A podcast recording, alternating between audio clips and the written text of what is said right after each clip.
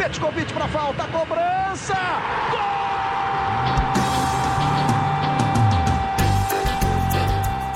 Está entrando no ar o podcast Sabe de quem? Do rubro negro, da nação, é o GE Flamengo.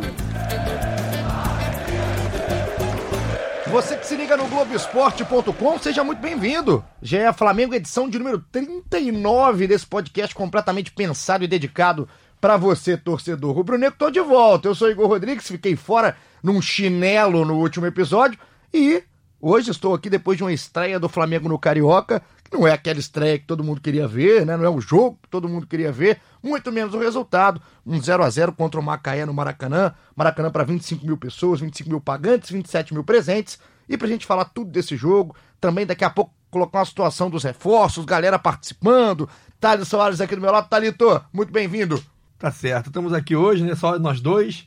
Né, Abandonados, né? Abandonados, né? Mas tudo bem. A É porque. dá, a gente dá conta E aqui. sabe o que, que é? Hoje, na segunda, a gente tá gravando isso aqui na segunda-feira, dia 20 de janeiro, é feriado aqui no Rio de Janeiro. Então, só quem trabalha é quem trabalha mesmo. Exato. Nossa equipe tem 78 pessoas. Hoje tem 5 trabalhando. É Cinco. isso aí. Então a gente tá aqui numa equipe reduzida, mas tem muito assunto. Assunto não falta aqui no nosso GE Flamengo. Thalys, vamos começar falando do que foi o jogo, né? Não tem como a gente fugir. O Flamengo com o time sub-20, jogo no sábado às 4 horas da tarde. E um time muito remodelado, né? Totalmente diferente. Pra quem acompanha a base, foi até muito legal, tipo, ter oportunidade de ver esses garotos tendo a chance no time profissional. Mas é, o que não foi tão legal foi o primeiro tempo do jogo, né? Um jogo muito fraco tecnicamente no primeiro tempo. Os garotos muito nervosos, né? O time muito nervoso, todo mundo tentando resolver sozinho. O Macaé é um time horroroso, horrível que o Macaé fez em campo. Parecia que estava um time sub-20 jogando contra um time sub-20, não o time profissional do Macaé. Eu queria primeiro a sua análise. Daqui a pouco a gente vai falar jogador por jogador, quem foi bem, quem foi mal, mas uma análise geral. Por ser uma estreia, por ser esse time totalmente de garoto, Mauricinho no banco, como é que você viu esse 0x0 do Flamengo? Eu achei interessante é, a gente poder observar os garotos é, atuando num jogo contra profissionais, porque apesar de não ser um time de nível bom, como é o caso do Macaé, é um time ruim, mas é um time de profissionais que está acostumado a jogos profissionais. Então, isso faz uma diferença grande fisicamente nos jogos. Mas os garotos do Flamengo conseguiram até dominar muito o jogo, controlou- controlaram praticamente o tempo todo a partida. O Macaé teve duas ou três oportunidades, muito mais em, em ocasiões que o Flamengo proporcionou a eles e não que eles tenham criado. O Flamengo não, o Flamengo criou muitas oportunidades, principalmente com o Mateuzinho. O Mateuzinho foi muito bem ofensivamente, né? Como já era esperado, né? Já era esperado que ele fosse bem. Eu achei interessante. Achei legal também o público, quase 30 mil pessoas num jogo que não era esperado grande coisa, não tinha os reforços. É, tem que assim, a gente tem que colocar, pontuar nesse, nesse público também, que foi um jogo que não foi televisionado, né? O Flamengo e a Globo não entraram num, num- acordo, então o Flamengo, por enquanto, não tem os jogos televisionados do Carioca. Então isso também impulsiona um torcedor que quer ficar em casa. Não- como é que eu vou ver o jogo? Acaba indo. Mas ainda assim tem o feriadão. O feriadão também aqui no Rio acabou tirando muita gente da cidade, então você acaba também perdendo esse público que poderia estar no estádio. É um bom público, é um bom público. É, não. É Pela um- proposta do jogo. Eu acho um excelente público até. Eu esperava até mais, mas a questão do feriadão para mim foi determinante também para diminuir um pouco esse público. Muita gente deixou de de repente se fosse o time principal, muita gente teria ido ao jogo mesmo com o feriadão, as pessoas teriam ido, mas foi legal, foi, foi interessante. Foi bom para os garotos se soltarem também, um primeiro jogo assim no Maracanã, já com um público legal. Foi legal para isso. Vamos ver nos próximos jogos como eles vão sair. Já tem Flamengo e Vasco já no, na quarta-feira no Maracanã, né? Vai ser bem legal. É outro teste muito legal e assim, a gente também já comenta a postura do que vai ser esse clássico daqui a pouco, né? Um jogo de quarta-feira, o Vasco também vai com um time mais garoto, enfim, um clássico diferente do que a gente estava imaginando que poderia ser aí para esse Flamengo e Vasco logo no início do Campeonato Carioca. Vamos fazer o seguinte, Charles, muita gente não viu o jogo, viu só os melhores momentos depois no Globoesporte.com, ou vai acompanhando o que a gente ia falando pelo Twitter, eu tava lá no Maracanã acompanhando a partida. Vamos fazer o seguinte, vamos fazer, é, esmiuçar, começar pelo lado que foi bom, quem, quem foi bem, quem foram os destaques desse time. A gente vai dando aqui alguns destaques, vou começar aqui falando de quem eu acho que foi o melhor jogador do Flamengo no jogo. Eu vou colocar o Hugo Moura. Acho que o Hugo, no primeiro tempo, principalmente quando nada dava certo, e o Flamengo foi onde o Flamengo mais sofreu, entre aspas, porque eu acho que o Macaé não fez nada que a gente possa falar que sofreu o time do Flamengo. Mas o Hugo era o responsável pela saída de bola, naquela saída atrás do entre os dois zagueiros, que eram o Dantas e o Rafa, e o Hugo chegava, conseguiu distribuir bem esse jogo quando o Vinícius não tinha entrado ainda na partida.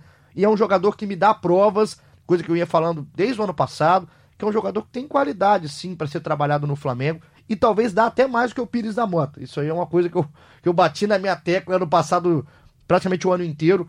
E o Hugo, num jogo, a gente não tá falando aqui só por causa de um Flamengo e Macaé, mas ele começa já o ano até um pouco fora de forma. Achei até um pouco mais gordinho. Deve ter comido uma coxinha a mais aí, o Hugo Moura, mas é mesmo assim, ainda pegando esse ritmo, pegando esse físico, ele foi um jogador que foi utilizado no profissional no ano passado.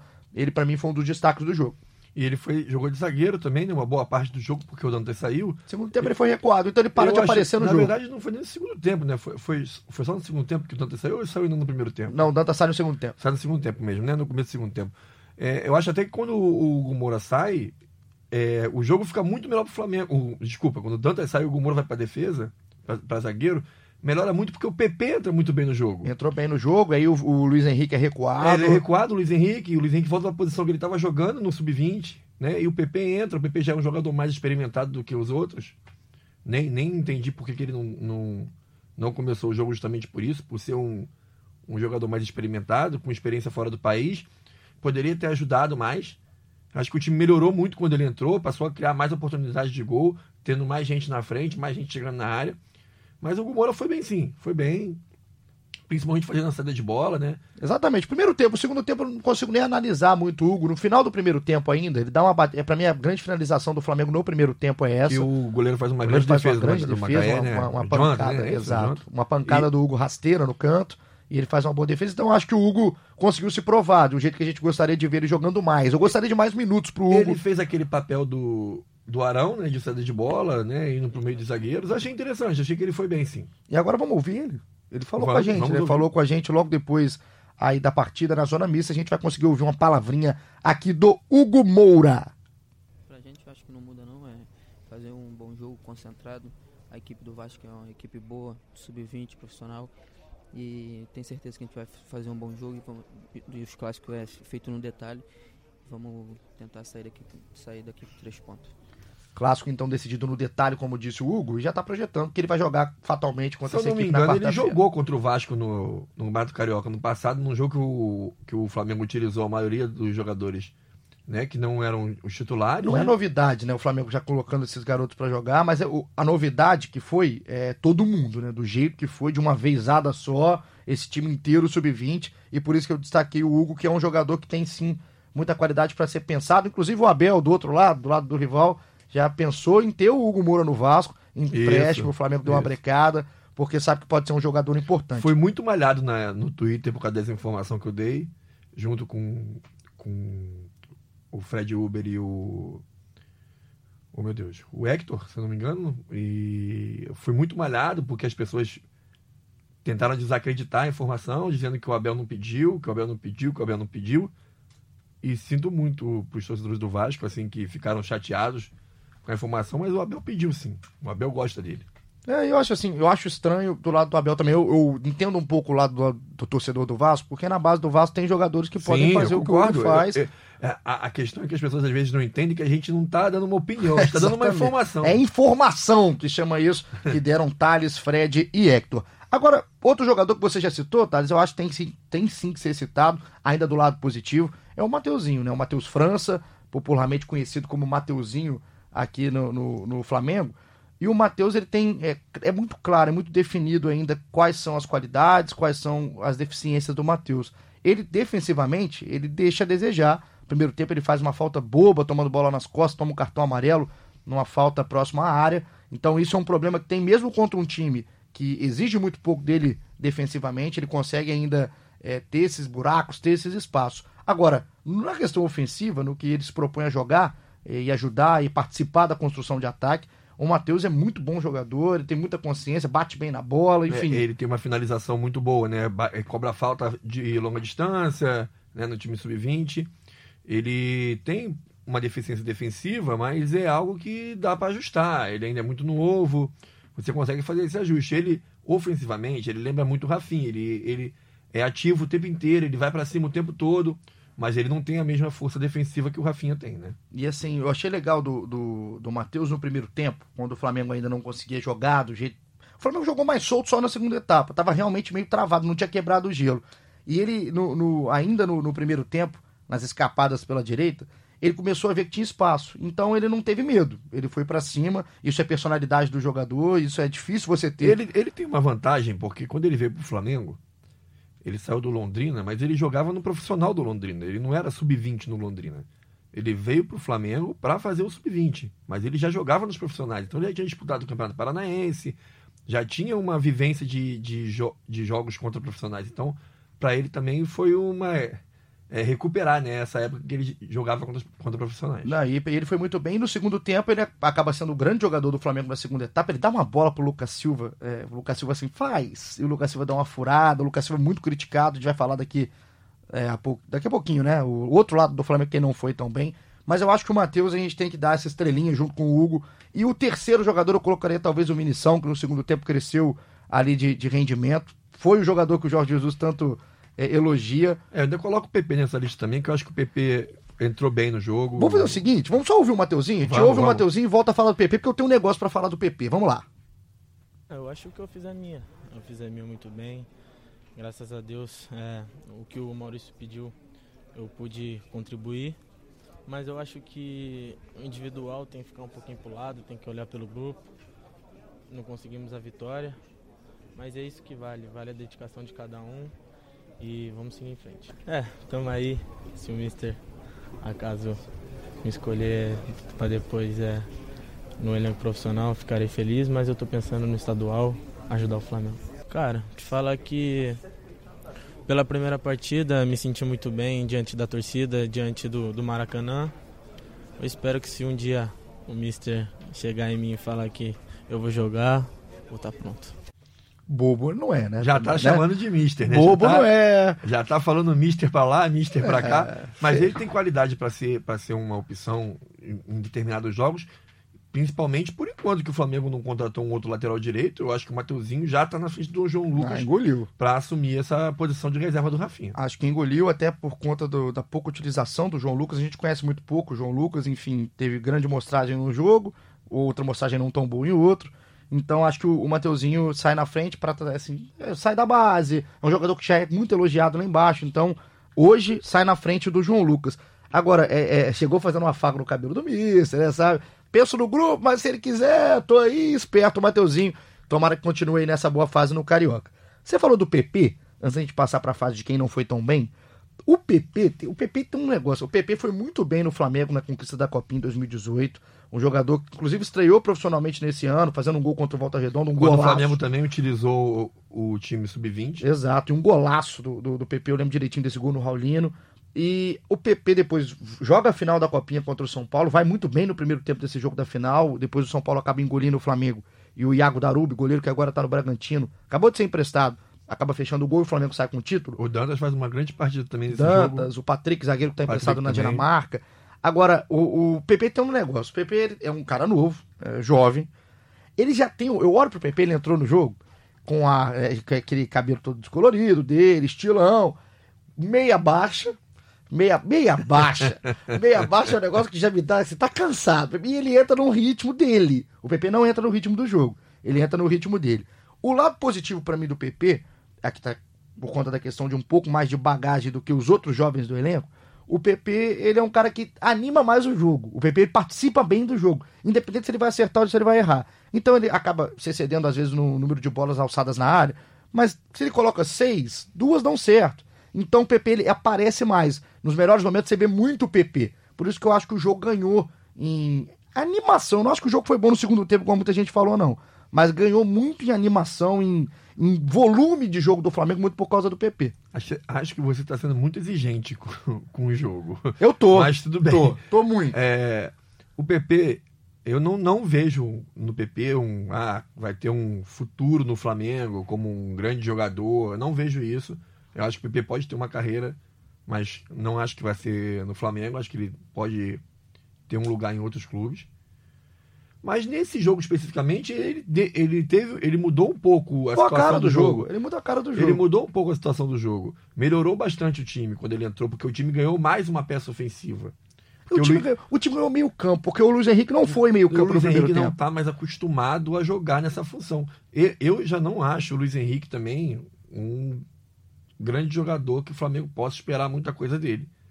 Mas ele não está mais acostumado a jogar ali. Ele jogou ali, mas já tem quase duas temporadas que ele está jogando de volante. É, o primeiro tempo o Flamengo sofreu muito porque não tinha ninguém no meio campo. O Luiz, até por, por isso que o Thales fala aqui agora, é, atrasava um pouquinho a passada, enfim, não conseguiu dar sequência às jogadas, tem muita, muita vontade. O Luiz Henrique, inclusive, boa passagem na base do Flamengo, está tendo boa passagem na base, mas eu acho que não foi bem. Pra gente já passar a fazer o link pro outro lado, o Luiz eu acho que é um, um que ficou devendo no jogo. Outro que ficou devendo bastante no jogo é o Vitor Gabriel. Um Vitor jogador. Gabriel e Lucas Silva, para mim, são os dois jogadores que saem desse jogo com uma péssima imagem.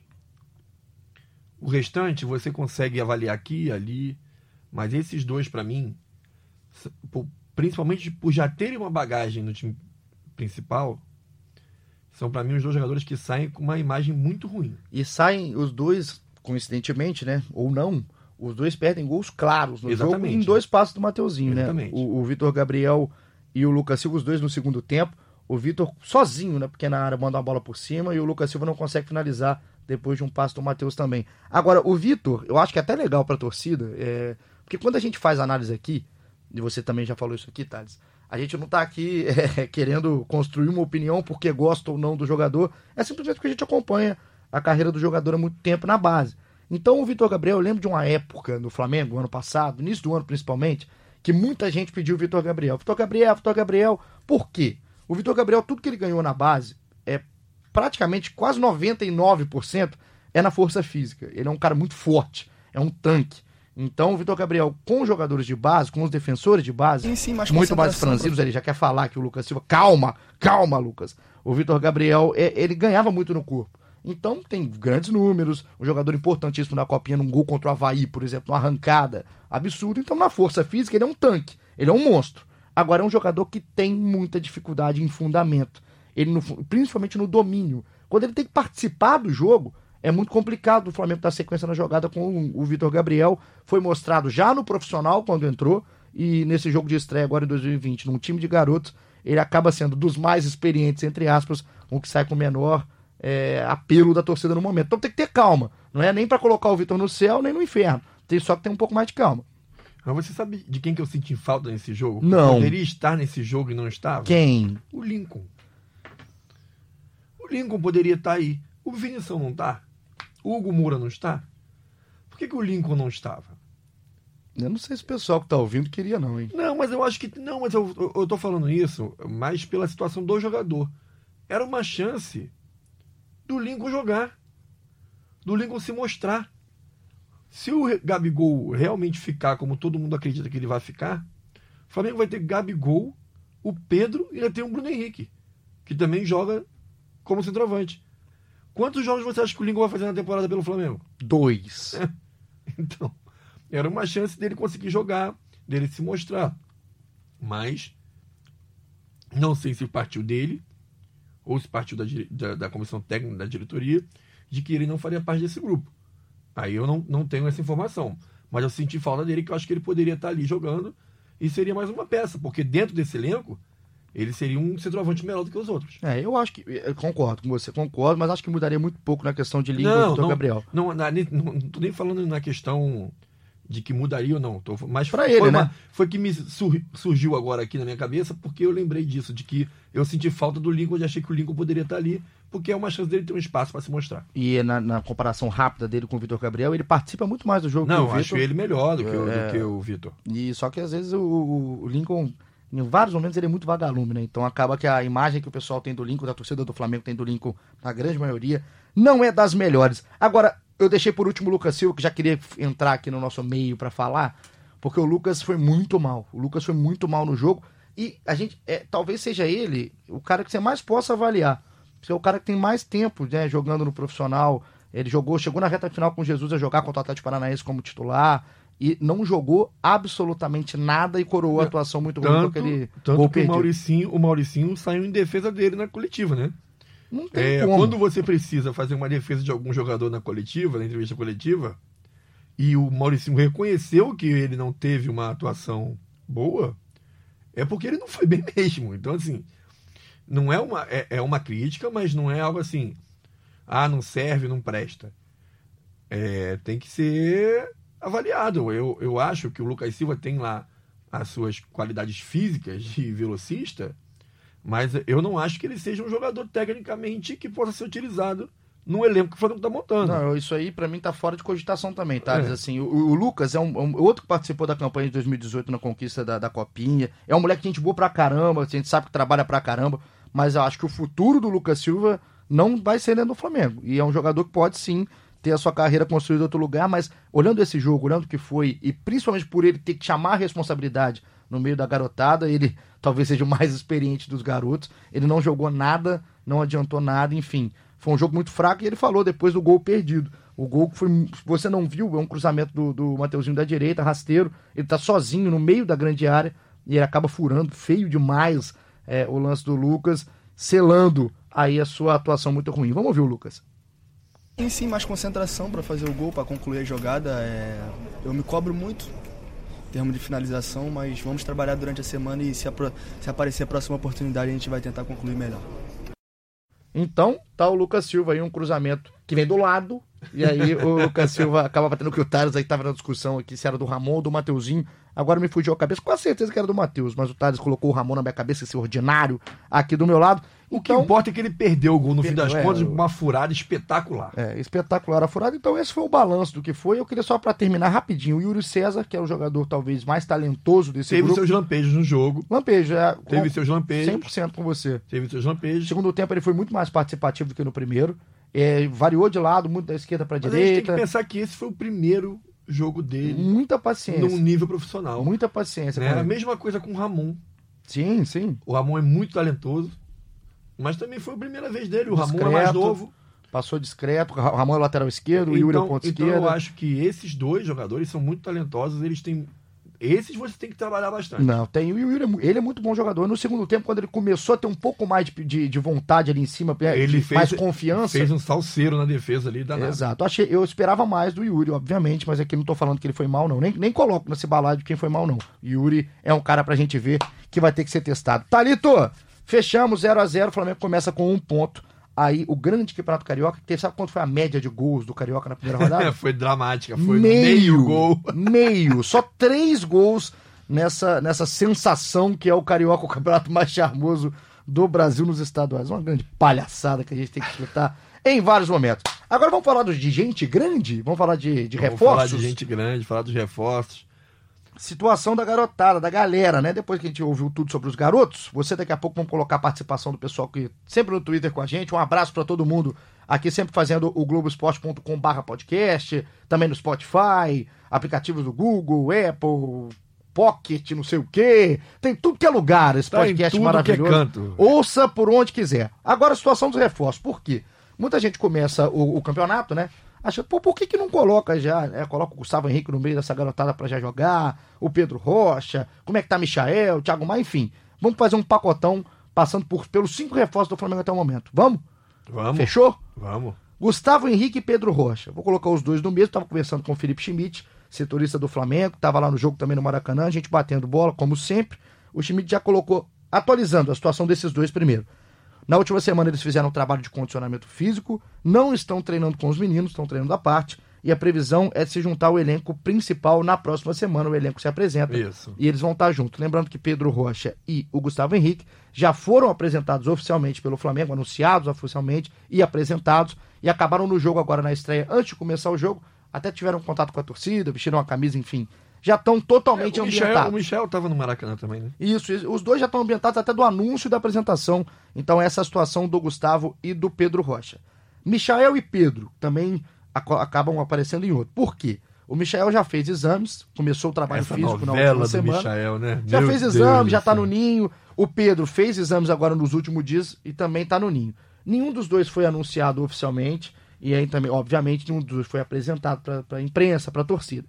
Agora, é uma novela chata, né? Porque. O Marcos Braz falou, né? Que essa semana aí vai ser danada, que vai ter um monte de apresentação. E assim, é uma novela chata, que é muito chata pro torcedor que já quer ver, mas só pra gente lembrar também, o Gustavo Henrique também demorou a se ap- apresentar, demorou pra anunciar um pouco, a lógica do Michael se arrasta um pouco mais, até porque tinha muita gente brigando não, por ele. Mas também não, não há uma pressa. Não, é isso, é só pro Até torcedor. porque esses jogadores não vão atuar nesse começo de, de campeonato. É, só para os torcedores também já colocaram que assim, se não está anunciado, não é nenhum desespero. É só- simplesmente nesse final mesmo de O burocracia. Gustavo Henrique e o Pedro Rocha, por exemplo, nem estão regularizados ainda. É só Nem pra, poderiam jogar. é só para ter calma, não tem nenhum desespero nem com o Michael nem com o Pedro, que já estão indo ao ninho do Urubu. Pedro exames nos últimos dias e o Michael também fez na última semana, já faz trabalho físico. E o último deles é o Thiago Maia. Ele chegou nesse fim de semana, chegou no domingo, é, no Rio de Janeiro, inicia os exames nessa semana.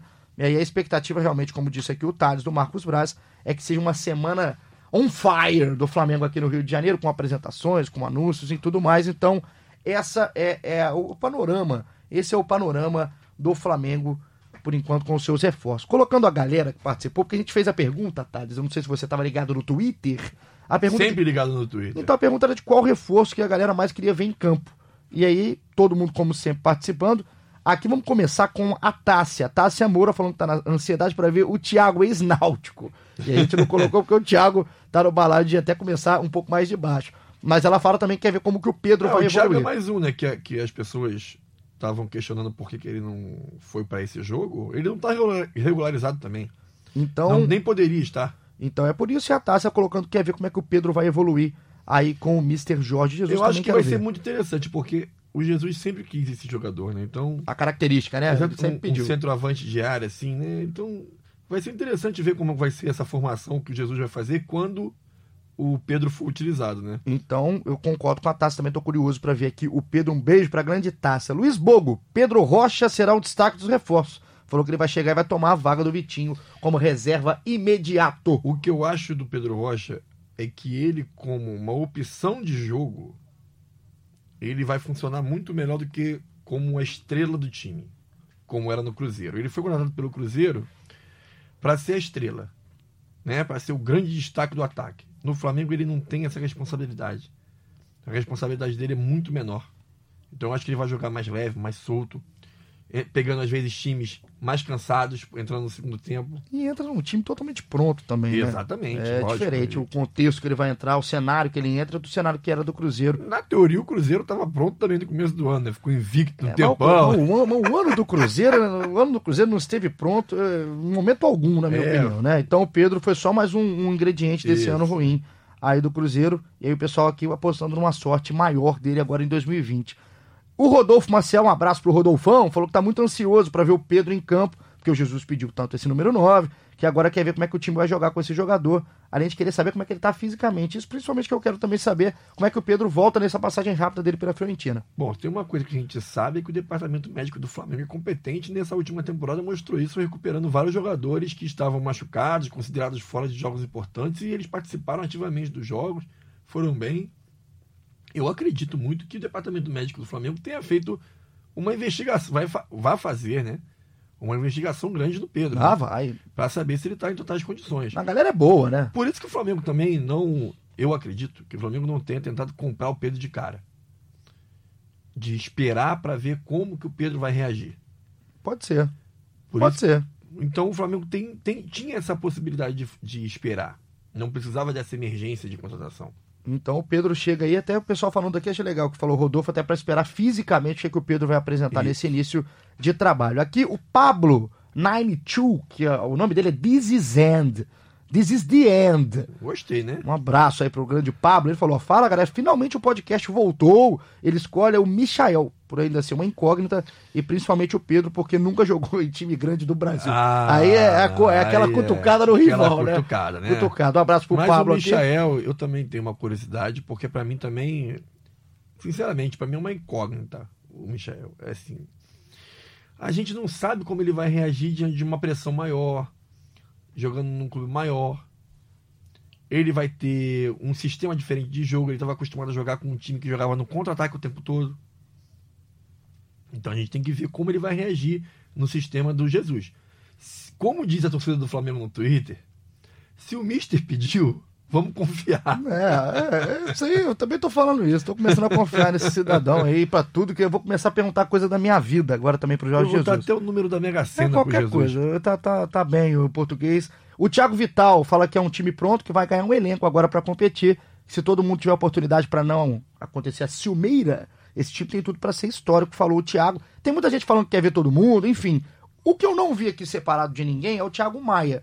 E na minha opinião, talvez o Thiago Maia seja o jogador dos cinco mais pronto Isso pra a talvez gente- roubar uma vaga de Isso titular. a gente já conversou no outro podcast, né? No- no- você não participou, porque você estava de chinelo. Ah, mas eu escutei, adorei, hein? É, então, a gente, a gente participou aqui, eu com o Fred Uber e com o Luciano Melo, e nós citamos exatamente que o Thiago Maia talvez seja o reforço mais importante desses todos, porque ele entra numa posição que o Flamengo não tinha tantas opções, e ele tem totais condições de assumir uma vaga titular.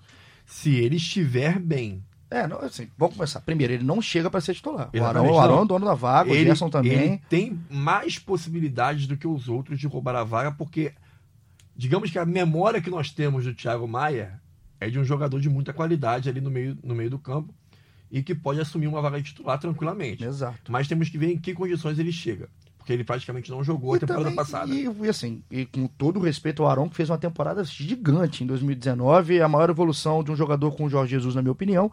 Mas da- das concorrências que tem esses jogadores que chegaram, O Arão é que tem a maior concorrência. é a mais dúvida. possível de, de um cara bater o Arão. Porque você imagina o Pedro Rocha bater com o Bruno Henrique, o Gabigol batendo com o Pedro. Então é, é, é mais complicado Eu acho até que nessa fila o Gustavo Henrique está até na frente dos outros. Pode eu acho, ser. eu acho que é o Thiago Maia em primeiro e o Gustavo Henrique em segundo. Pode ser. Os outros, que no ataque do Flamengo, que é um, que é um ataque que mostrou para todo mundo na temporada passada a força que tem, é muito difícil você É, conseguir tirar e- e um gente- dos quatro nomes ali. Até a gente imaginar desses caras no início de trabalho já conseguir conseguir o espaço. Everton aí. Ribeiro, Arrascaeta, Bruno Henrique e Gabigol, como diria o ministro, são imexíveis.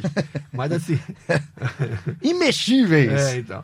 O- agora, o que a gente pode colocar com esses cinco nomes, como vocês falaram no último, só pra gente finalizar a parte dos reforços, é que o Flamengo monta um grande time e também um grande elenco. São cinco grandes reforços nessa janela de 2020. Obrigado pela participação de vocês. Vamos chegando na reta final. Agora tem novidade, tem curtinhas. Agora na nossa reta Curtinhas. final, que a gente vai colocando vários assuntos aqui Igor rapidinho. inventando moda, vai. Não, mas é porque, olha só, tem várias coisinhas legais pra gente falar. Primeiro que chegou aqui no Rio de Janeiro hoje, segunda-feira. Inclusive, cheguei muito cedo na redação pra fazer aí o desembarque do nosso grande Jorge Jesus. Ele antecipou a chegada aqui ao Rio de Janeiro para começar a trabalhar a, a, a temporada de 2020 em loco, dentro do Ninho do Urubu. Falou que a renovação dele não vai ser problema, que não vai ter essa novela.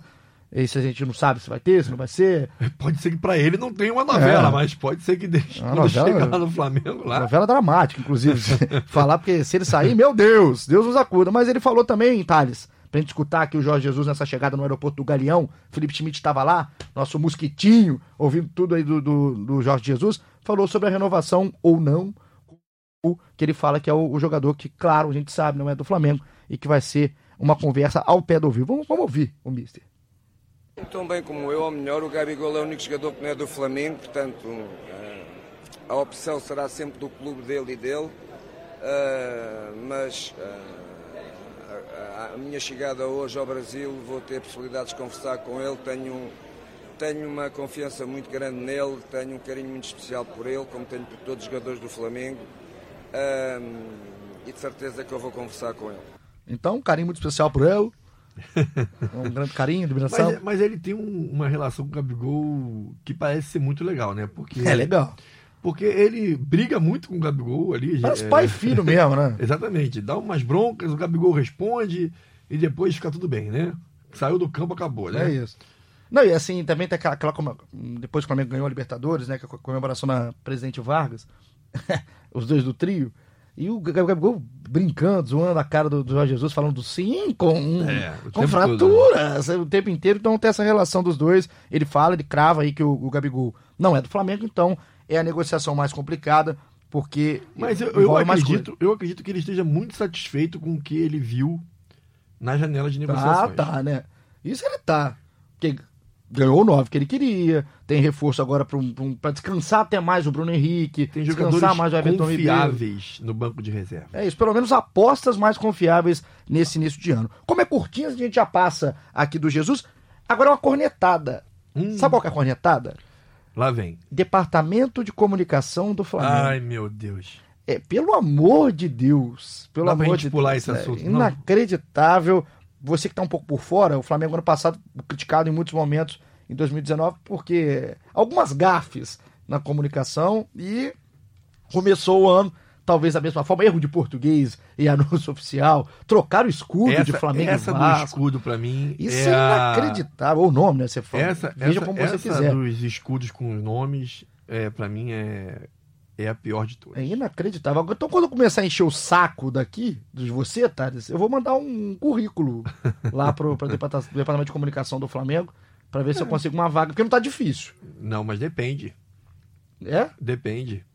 Depende. Se eles quiserem pessoas que façam isso, Ah, você já era. Ô, ô, muito obrigado, muito obrigado. Foi um elogio velado aqui do Thales Soares. Um beijo pra você, meu querido. Mais uma curtinha aqui. Aniversário do Renier, né? O Renier, no domingo, fez 18 anos. Um garoto que deu uma cabeçada no microfone aqui agora, um pouco nervoso com esses 18 anos do Renier. Mas a gente, a gente já tá esperando. Ele não joga mais pelo Flamengo, né? É, ele, ele em breve tá, vai ser anunciado pelo Real Madrid, talvez até hoje mesmo. É, tem chance. A gente anunciado. esperava até ontem, tá? É, é, sim, exatamente. Mas eu, acho que pela questão do Brasil jogar ontem pelo pré-olímpico, acho que o pessoal não quis fazer esse anúncio. Eu acho que é uma coisa combinada entre Flamengo e Real Madrid também. Como É. foi com o Vinícius. O, o, o, o Brasil jogou é, pelo pré-olímpico ontem na Colômbia, né? O Brasil é, enfrentou o Peru 1x0. O René entrou no segundo tempo na vaga do Pedrinho. No fim do jogo, ele conversou com o Bruno Cassucci, repórter da seleção E brasileira. confirmou aqui. que foi pra Espanha. É, tá tudo certo, né? Só falta um anúncio. Então, 18 anos, parabéns pro Renier. Deve ter um Parabéns grande pro garoto. É, vai ter um grande e pro pai futuro. dele, o grande Mauro Brasília, Mauro que jogou muito futsal, né? Um beijo pra todo mundo ali da família Renier. Jesus. Então, o Renier daqui a pouco está voando na Europa, no Real Madrid. Ontem eu tava à toa, mais uma curtinha aqui, eu tava tão à toa aqui em algum momento, é, a gente tava de plantão, que eu resolvi, Thales, é uma pergunta pra você. Eu resolvi ver quem mais jogou pelo Flamengo nesse elenco atual. Eu acho que eu vi a sua postagem. Você viu? Você sabe? Então é um spoiler que você já tem? Eu acho que eu, eu acho que eu sei. Rapaz, o Arão tem 231 jogos já pelo Flamengo, tá há mais tempo. O segundo é o Diego com 164. O Ilharão é resistente, viu? Vou e te falar. terceiro- viu? e, ó, isso aí já incomodou muita gente. hein? É. E agora não virou o Arão fase portuguesa de Jesus, muito bem. Obrigado. O Everton Ribeiro em terceiro com 162. Mas essa lista do top 10 teve um que me chamou muito a atenção. Tá em sétimo, oitavo ali. O Berrio tem 80 jogos pelo Flamengo. 80! Mas já era pra ele ter muito mais. Ele não jogou mais porque ele se machuca muito. É, porque também não dá, né? Não é só porque se machuca, não. Porque vai Não, jogar ele, onde? mas ele já poderia. Não. Uma coisa é a gente pensar em 2019. Mas Ah. antes de 2019, ele poderia ter jogado muito mais. Poderia. Verdade. Só que ele se machuca toda hora. E aí, eu não sei se isso é tão ruim, não, né? Do Berriozão, tão 80, um grande cara, um beijo pro Berrio. Mais uma curtinha, você sabe o Podolski? Rapaz, Podolski. o Podolski postou até um aviãozinho esses dias aí, né? É, rapaz, é o alemão mais rubro-negro que existe, né? Rapaz, Depois- essa aí é uma história muito das bizarras, né, é, gente? cara, que amor estranho, que, amor coisa louco. Eu já né? amei loucamente, mas esse amor de Podolski com o Flamengo é muito estranho. Que coisa E legal, é um estranho legal, Assim, a torcida curte, né? A torcida... Eu não sei se torcida ia querer ele hoje. Ah, ó, Flamengo, ó, né? a gente colocou isso aqui, o Globo Esporte, a gente subiu isso aqui no domingo ou no sábado, não me engano. Agora não vou lembrar qual foi o dia certinho, que ele não renovou com o Viseu Clube do Japão. Então ele tá livre no mercado, se não me engano, foi no sábado. E ele tem 34 anos. Não é um jogador que também tá no finalzaço da carreira, já tá rumando pra sua parte final. Só que muita gente quer ver, até por conta desse Olha. carinho que surgiu em 2014. Queria ver o Podolski, mas aí vai. Mas, aí também é- sinceramente, é, ó, brincar de dinheiro infinito. Mas, né? sinceramente, vamos, vamos combinar. O Podolski tá jogando no Japão. Sim. Quantos alemães jogam no Japão? Ah, não tenho a conta. Não, a gente não tem histórico de alemães jogando no Japão. Para Mas o tá que, jo- que tem? pra ele tá jogando lá é porque não tá com essa Ah, vontade toda de Eu jogar. quero, eu queria o Podolski. Queria. Seria divertido. Marcos Braz? Não, seria divertido. O primeiro jogo do Podolski no Maracanã teria 70 mil pessoas. Ah, no estádio. ia ter gente uma em cima da outra. Isso aí. Então eu queria, eu queria. Tá com dinheiro infinito mesmo? Não tá, né? Não, o Podolski tá livre no mercado, é, mais fácil só ainda. salário, deve É. deve ganhar uns 10 É mariolas. é aquela história, né? É, não, tá livre, é de graça. É, de, é, graça, é de graça. nada é de graça. Nada é de graça, nem o salário do Berrio. Agora pra gente ir aqui pro final, o, sabe do, lembra do Felipe, goleiro do Flamengo? Tu vai quebrar a cabeça ou o Rapaz, eu microfone. dei três pancadas no microfone É. com a cabeça aqui. O Felipe, ex-goleiro do Flamengo. Sim. Ele Felipe- assinou com alguém. Então, Botafogo da Paraíba. É o olha aí, destino, vai que ser o destino. Não sei se está assinado ainda, mas estava negociando. Pode ser o destino do Felipe. Acho que não interessa pra ninguém que tá Não. escutando, mas eu, então, eu gostei do Felipe. Gosto do Felipe, cara, um Você grande se cara. surpreendeu com a informação e quis. Ah, é, fiquei doido. Quis isso, repassar, cara. né? Quis repassar e Tá assim a gente encerra nosso Curtinhas. Gostou do Curtinhas? Gostei. Teve assuntos irrelevantes, né? Obrigado. Mas eu gostei. Ah, muito obrigado por colocar o meu trabalho no lixo. Thales. Então a gente vai acabando aqui o nosso episódio 39. Lembrando que quarta-feira, 9 horas, 21 horas, popular 9 da noite. Bati de novo a minha cabeça no microfone. Vasco e Flamengo, segunda rodada da Taça Guanabara. Vai ser muito interessante. Esse vai, porque é garoto de um lado, garoto do outro. Abel Braga de um lado. E o, o Jorge Jesus vai estar vendo esse jogo, mas é o Mauricinho que comanda a equipe na beira do campo. Vai estar no jogo, Thales? Vou estar aqui na redação, Ah, comandando a bagunça. comandando a bagunça. Eu acho que eu vou estar no Maracanã, se você deixar, né, cara? É, vamos Porque é o ver. Thales que faz a minha, a minha escala. Eu gosto de ver esses jogos em loco, então já fica meu pedido aqui. Cavei, cavei. Então, Agora só abre o dia. Então, ó, Thales, um beijo. Terminamos aqui. Muito obrigado. E a mais gente uma vai vez. ouvir alguma coisa agora não? Olha, você é danado, hein? Você é danado. Por quê? Como a gente não teve gol, quase lugar nenhum do Rio de Janeiro nessa primeira rodada, e também não teve no Maracanã, a gente combinou, eu comigo mesmo, que vamos encerrar. Ele combina as coisas com ele mesmo toda hora. Vamos encerrar o podcast do Flamengo a partir de agora com gols marcantes do Flamengo no Carioca. A ideia é boa, vai. Não, é ótimo. A ideia é pra quem boa. vai ouvir, é ótimo. A ideia é boa. E pra eu também. Eu, eu que faço tudo aqui. Eu que separo, eu que corto. Um beijo pra equipe de vídeo que tá sempre comigo aqui. E de áudio agora, porque você que é um podcast. Então, muito obrigado sempre pela ajuda, pela retaguarda. Vamos fazer. Então, ser o seguinte: sempre um gol marcante do Flamengo em Carioca. Eu vou começar com um do Renato Augusto. 2007. Final do Carioca. Ele não, ele não começou com o do Pet por questões óbvias, porque o do Pet estava aí no começo do, É, do podcast. tava né? aqui e o Pet também. O Pet tá falando demais. eu não- não- O Pet tá em, no estaleiro. Não, o Pet, é, mas eu adorei, adorei essa lesão, adorei, ri lá no, fui lá no Instagram, ele me xingou, adorei, Pet, um beijo, um querido, a gente tem uma relação, graças a Deus, muito boa, mas eu adoro esse ranzinza querido aqui, mas então ser em 2007, você que não estava vivo, porque tem muita garotada que tá aqui, e você Rapaz. que era muito novo, que 2007, tá, já tem 12, 12 anos. anos, é Vai fazer verdade, 13. é. Então, então a galera que tá começando não escutou, ou que você que escutou é mais velho, ou você que não se lembra, é o seguinte: Flamengo e Botafogo, final do Carioca de 2007. O segundo jogo, primeiro jogo 2 a 2 na ida, volta 2 a 2 estava 2 a 1 pro Botafogo. O Renato Reta Augusto, final do jogo. é, 27 minutos do segundo tempo, se eu não me engano. O Renato Augusto acerta uma patada 2 a 2 É o jogo que o Dodô é expulso no final. O Flamengo leva o campeonato nos pênaltis. Então, eu coloquei o Renato Augusto. Sabe por que eu escolhi esse gol? Por Você quê? sabe? Porque outro dia eu fui aqui na, na boate, aqui na E zona. você encontrou com Encontrei o Renato Augusto, cara. Que Ele tava coisa, aqui de hein? folga nesse início de ano, né? Ele estava acompanhando um show do Péricles, ele que é pagodeiro declarado, e eu Sim. também sou. Então, fiz aqui um, um, uma ajudinha, um merchan pro Renato Augusto, uma Renato força Augusto, aqui que pro é Renato. um craque no futsal, nas categorias de base. Renato Augusto jogou pra caramba. Então, a gente vai encerrar assim, Thales. Obrigado, hein?